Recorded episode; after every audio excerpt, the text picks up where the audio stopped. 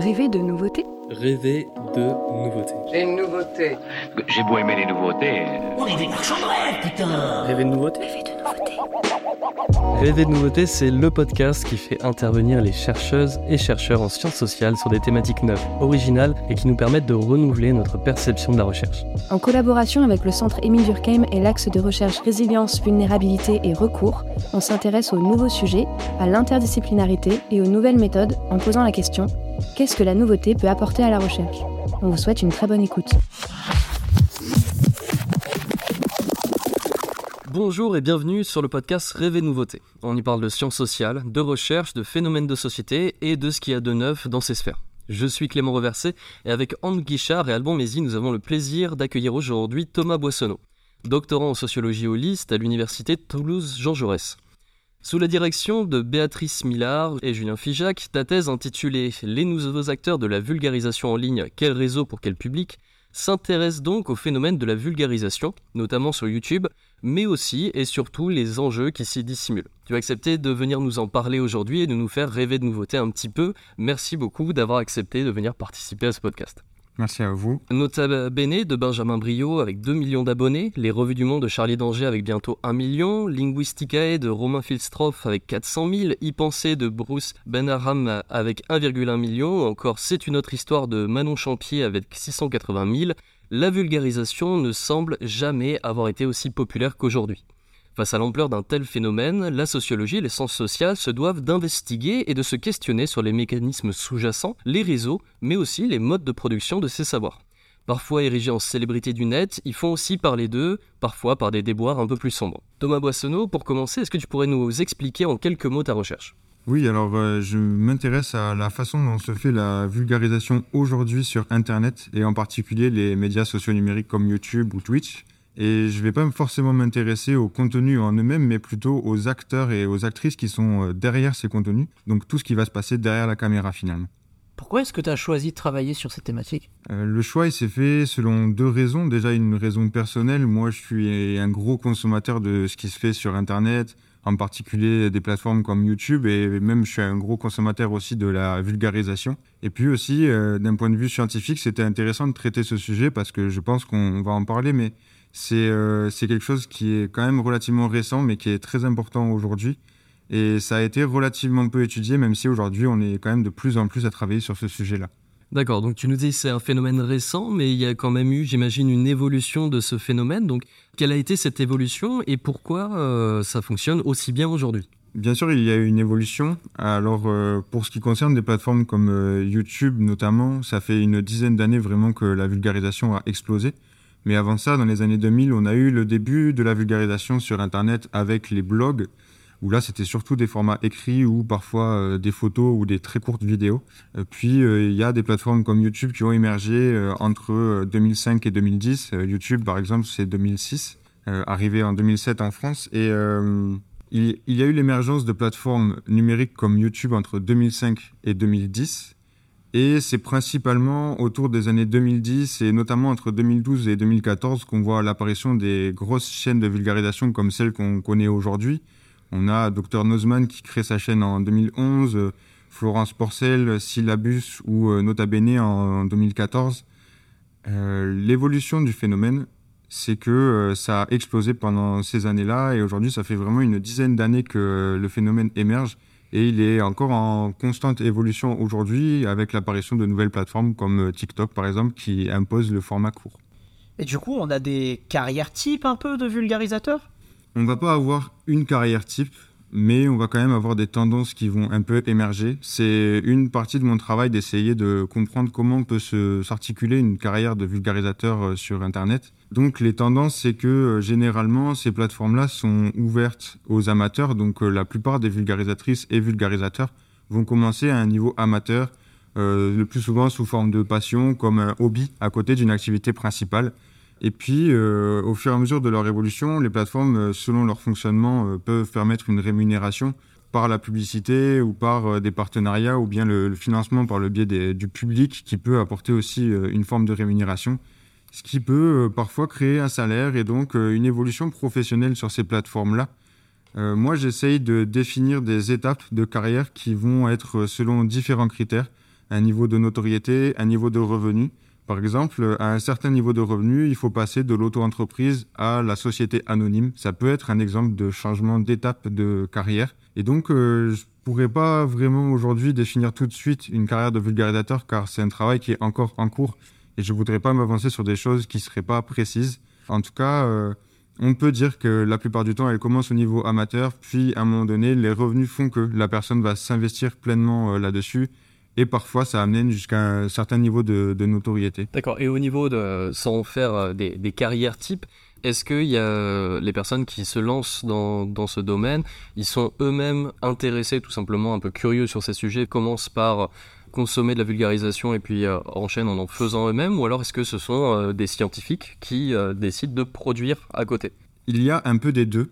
Là encore, je vais parler en tendance générale, même s'il y a toujours des, des cas particuliers. Mais la plupart du temps, les personnes qui vont se lancer dans la vulgarisation en ligne sont déjà des consommateurs de vulgarisation, que ce soit de la vulgarisation en ligne ou de la vulgarisation de manière générale. Quand je pose la question de ce qui a pu inspirer telle ou telle personne à commencer la vulgarisation, C'est pas sorcier revient régulièrement et euh, des formats de ce type peuvent souvent revenir. Et puis les premiers vulgarisateurs ont été des sources d'inspiration pour les plus récents. Ensuite, euh, au moment du début de la carrière, il y a deux choses qui jouent. Souvent, la personne va avoir une activité principale, un emploi ou des études qui vont se rapporter soit sur la forme, soit sur le fond de la vulgarisation. Pour m'expliquer, ça va être, euh, pour le fond, ça va être quelqu'un qui va avoir fait des études ou un travail se rapportant à ce dont il va parler dans son contenu de vulgarisation.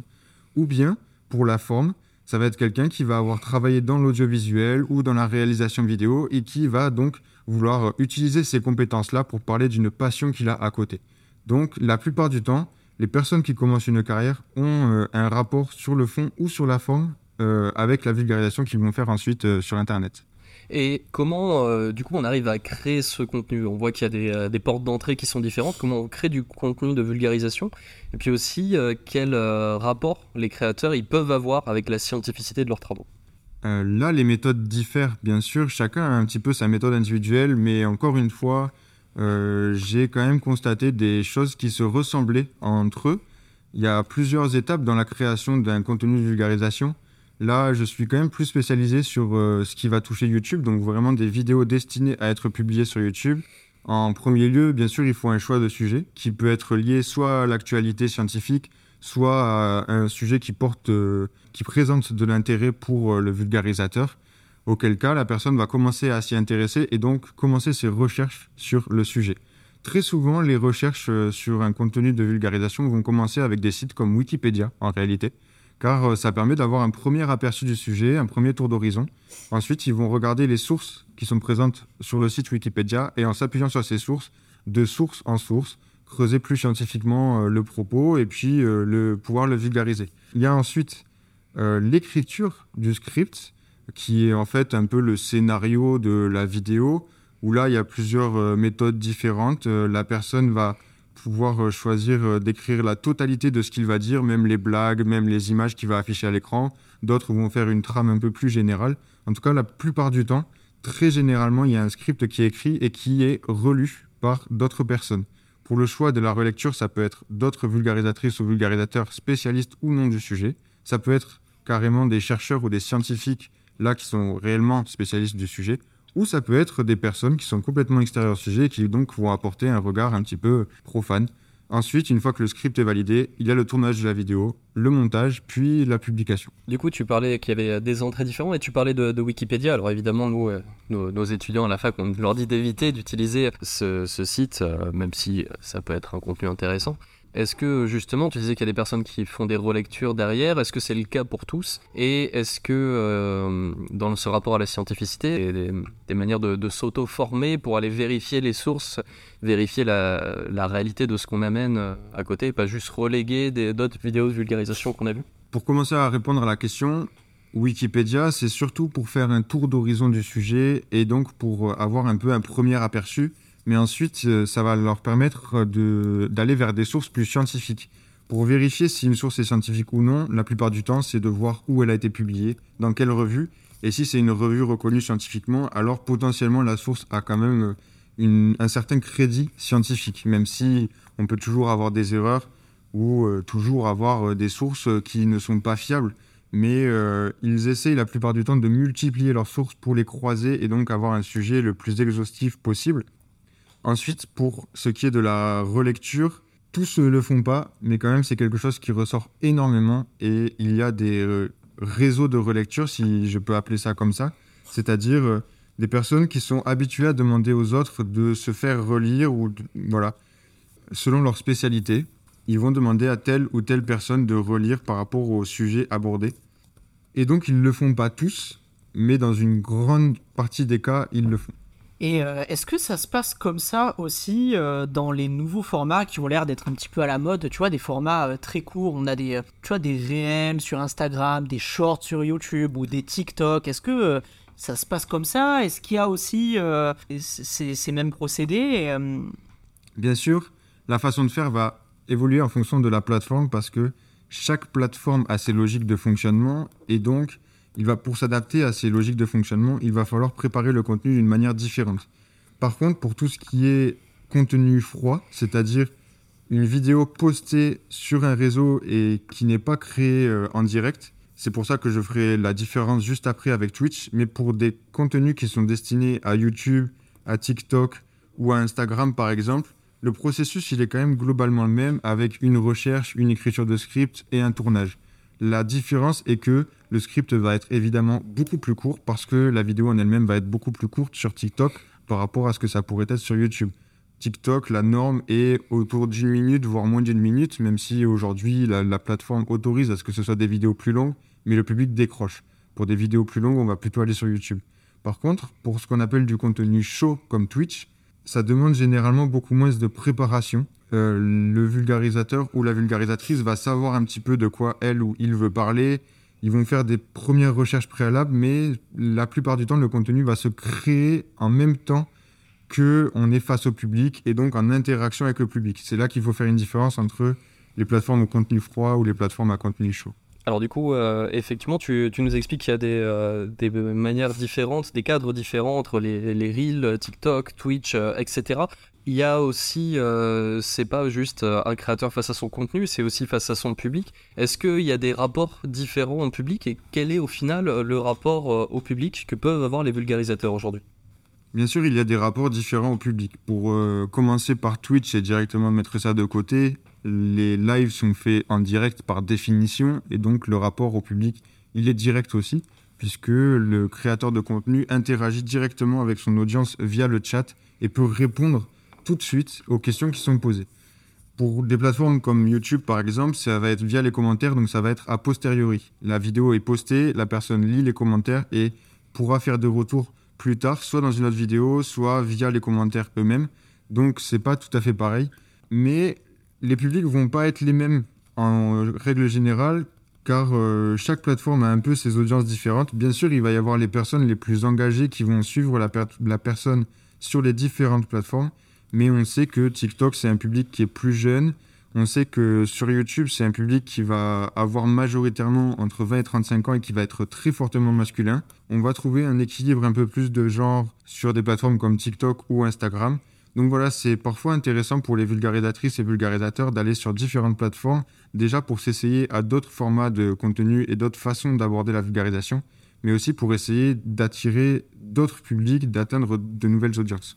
Et justement, pour attirer euh, euh, ces, audiences et ce public différent, souvent les vulgarisateurs vont au-delà des vidéos. Euh, on voit certains qui vont écrire des livres, qui vont vendre des goodies, qui se créent une communauté, une image de marque un petit peu. Est-ce que, est que tu peux nous en parler un petit peu? Bien sûr, c'est vrai que jusqu'à maintenant, j'en ai pas parlé parce que le cœur de ma thèse se situe surtout sur les médias sociaux numériques, sur la création de contenu en ligne, mais évidemment, énormément de vulgarisatrices et vulgarisateurs vont multiplier leur activité, vont multiplier leur présence sur différents canaux de diffusion, même au-delà d'Internet. Il va y avoir des écritures de livres, où là, ça peut se passer de différentes manières. Ça peut être à la demande du vulgarisateur, ou ça peut être parfois des maisons d'édition qui vont venir vers eux pour leur demander d'écrire un livre sur un sujet particulier. Ils peuvent aussi euh, faire des conférences. Là encore, ça peut se passer de plein de manières différentes. Euh, c'est peut-être pas très utile que je les détaille. Parfois aussi, ils peuvent faire des formations qu'ils proposent soit en ligne, soit en direct. Donc, effectivement, les vulgarisatrices et vulgarisateurs aujourd'hui multiplient pour la plupart, leurs activités sont présentes sur plein de terrains différents. Déjà parce que il est assez difficile de vivre de l'unique création de contenu en ligne, mais aussi parce que ce sont pour la plupart des personnes qui sont passionnées et qui sont très intéressées pour multiplier leurs activités de cette façon-là. Et par rapport à, leur communication, comment est-ce qu'ils gèrent leur communication? Tiens, par exemple, les réseaux sociaux, c'est eux-mêmes qui s'en servent? Pour la plupart, oui, parce que on a l'image des plus suivis des vulgarisateurs qui ont des équipes derrière eux, mais la très grande majorité travaillent seuls ou en tout petit comité, et donc ils n'ont pas forcément quelqu'un à qui déléguer ces tâches-là. Et puis certains préfèrent aussi s'en servir eux-mêmes de ces médias sociaux pour communiquer. Donc oui, dans la plupart du temps, c'est eux-mêmes qui communiquent. Et du coup, au final, derrière tout ce phénomène de vulgarisation, de la vulgarisation sur YouTube, sur les réseaux, etc., c'est quoi les enjeux finalement? Les enjeux, ils sont forts parce qu'aujourd'hui, les vulgarisatrices et vulgarisateurs qui proposent des contenus de vulgarisation en ligne, ce sont les principaux transmetteurs du savoir scientifique. Avant, euh, je l'ai dit au tout début, on avait des émissions comme C'est pas sorcier où, euh, enfant, on a été très nombreux à regarder ça et ça a été pour certains une première entrée dans le monde scientifique. Aujourd'hui, ça passe énormément par ces nouvelles créations numériques. Et donc, l'enjeu, il est déjà là. C'est la transmission de la connaissance scientifique et c'est créer potentiellement un attrait pour la science, créer une familiarité aussi avec euh, des notions euh, scientifiques. Sur, euh, sur ces enjeux, mais il y a aussi des enjeux euh, économiques aussi derrière. Oui. Euh, on peut penser aux sponsors, aux OP qui, euh, il y a quelques années, les youtubeurs avaient très très peur de faire une, une vidéo sponsorisée, alors qu'aujourd'hui on a l'impression que toutes les vidéos ou presque sont sponsorisées. Quels sont bah, ces enjeux aussi économiques qu'il peut avoir derrière? Est-ce que ça crée des tensions? Au niveau des partenariats économiques avec des marques, que ce soit des placements de produits, que ce soit du sponsoring ou toute autre forme de partenariat avec euh, des entreprises privées, c'est très euh, spécial sur euh, la vulgarisation parce que automatiquement, vulgariser un sujet scientifique fait que les partenariats économiques doivent être cohérents avec le sujet qui est abordé. Parfois, il va y avoir un encart où effectivement la marque va pas être parfaitement cohérente, mais il faut quand même que ça soit en adéquation avec la création de contenu de la personne et que ça n'aille pas à l'encontre de la liberté créative de la vulgarisatrice ou du vulgarisateur. Donc ça va être très variable. Certains ne préfèrent pas en faire du tout, certains en font très peu, d'autres en font un petit peu plus. Mais il va toujours y avoir des négociations pour que euh, la liberté de propos et la liberté de création soient respectées. Donc les enjeux économiques, euh, ils sont là. Après, euh, c'est vrai que c'est quand même important pour euh, ces créateurs de contenu souvent d'avoir ce type de partenariat parce que ça apporte quand même une rémunération qu'ils ne pourraient pas trouver ailleurs. Les rémunérations directement fournies par les plateformes venant de la publicité présente euh, sur des plateformes comme euh, YouTube ou autres sont relativement faibles. Et donc compléter ça avec des partenariats permettent d'avoir une réelle rémunération parfois plutôt intéressante. D'accord. Et aujourd'hui, on a beaucoup de luttes contre euh, la désinformation, les fake news, le complotisme. Est-ce qu'il n'y a pas aussi des dérives de certaines chaînes qui peuvent se présenter, parfois comme étant de la vulgarisation, et qui font, euh, qui relayent de fausses informations, font de la désinformation, ou frôlent parfois d'ailleurs avec le complotisme, et comment, euh, en tant qu'utilisateur de YouTube ou d'autres plateformes, on peut réussir à déjouer ces phénomènes? Bien sûr, c'est un enjeu important qu'il faut prendre en compte. On l'a vu notamment pendant la période de Covid, mais pas seulement. À tout moment, à tout moment, on peut avoir des créateurs de contenu qui vont faire passer leur contenu pour étant de la vulgarisation ou pour étant scientifique. C'est là qu'il est important de savoir ce qu'on va définir comme étant de la vulgarisation ou n'en étant pas. Moi, dans ma recherche, j'ai essayé de définir euh, trois critères et de m'y tenir le plus possible pour définir qui est vulgarisateur ou non. Pour moi, un vulgarisateur, c'est déjà quelqu'un qui se définit comme tel, c'est quelqu'un qui est perçu comme tel par son public, et c'est aussi quelqu'un qui va employer des méthodes scientifiques ou des méthodes se rapportant à la vulgarisation scientifique. C'est-à-dire, on le disait un petit peu plus tôt, mais l'utilisation de sources, la validation par les pairs, par le biais de la relecture, ça, ce sont des méthodes scientifiques qui vont permettre de euh, voir si c'est de la vulgarisation ou non pour quelqu'un qui va regarder ce type de vidéo, arriver à détecter si c'est de la vulgarisation ou bien si ça peut potentiellement être des fake news ou un petit peu euh, orienté, un peu controversé scientifiquement. Ça peut passer déjà par regarder les sources qui sont citées. Déjà, s'il n'y en a pas, on peut commencer à se poser des questions, mais c'est pas automatique. En tout cas, s'il y a des sources qui sont citées et que ce sont des sources qui ne sont pas forcément fiables, déjà on peut avoir un premier doute, surtout s'il n'y a que des sources de ce type. Ensuite, si la personne qui parle amène un côté très subjectif dans ses propos, voire politique, là encore on peut se poser des questions aussi, si ça devient presque un plaidoyer ou un essai. Et donc, en ayant un peu ce regard-là sur les contenus, on peut essayer d'arriver à comprendre si c'est plus ou moins neutre. Tous les vulgarisateurs scientifiques qui en font leur métier essayent d'être le plus neutre possible. Bien sûr, c'est extrêmement compliqué, voire impossible. Mais c'est à cela qu'il faut faire attention pour arriver à voir si on peut se fier à un contenu ou pas. Et pour finir, le mot de la fin En quoi l'étude de la vulgarisation sur Internet peut nous faire rêver de nouveautés? Cette étude, elle peut faire rêver de nouveautés parce que c'est en soi un sujet nouveau.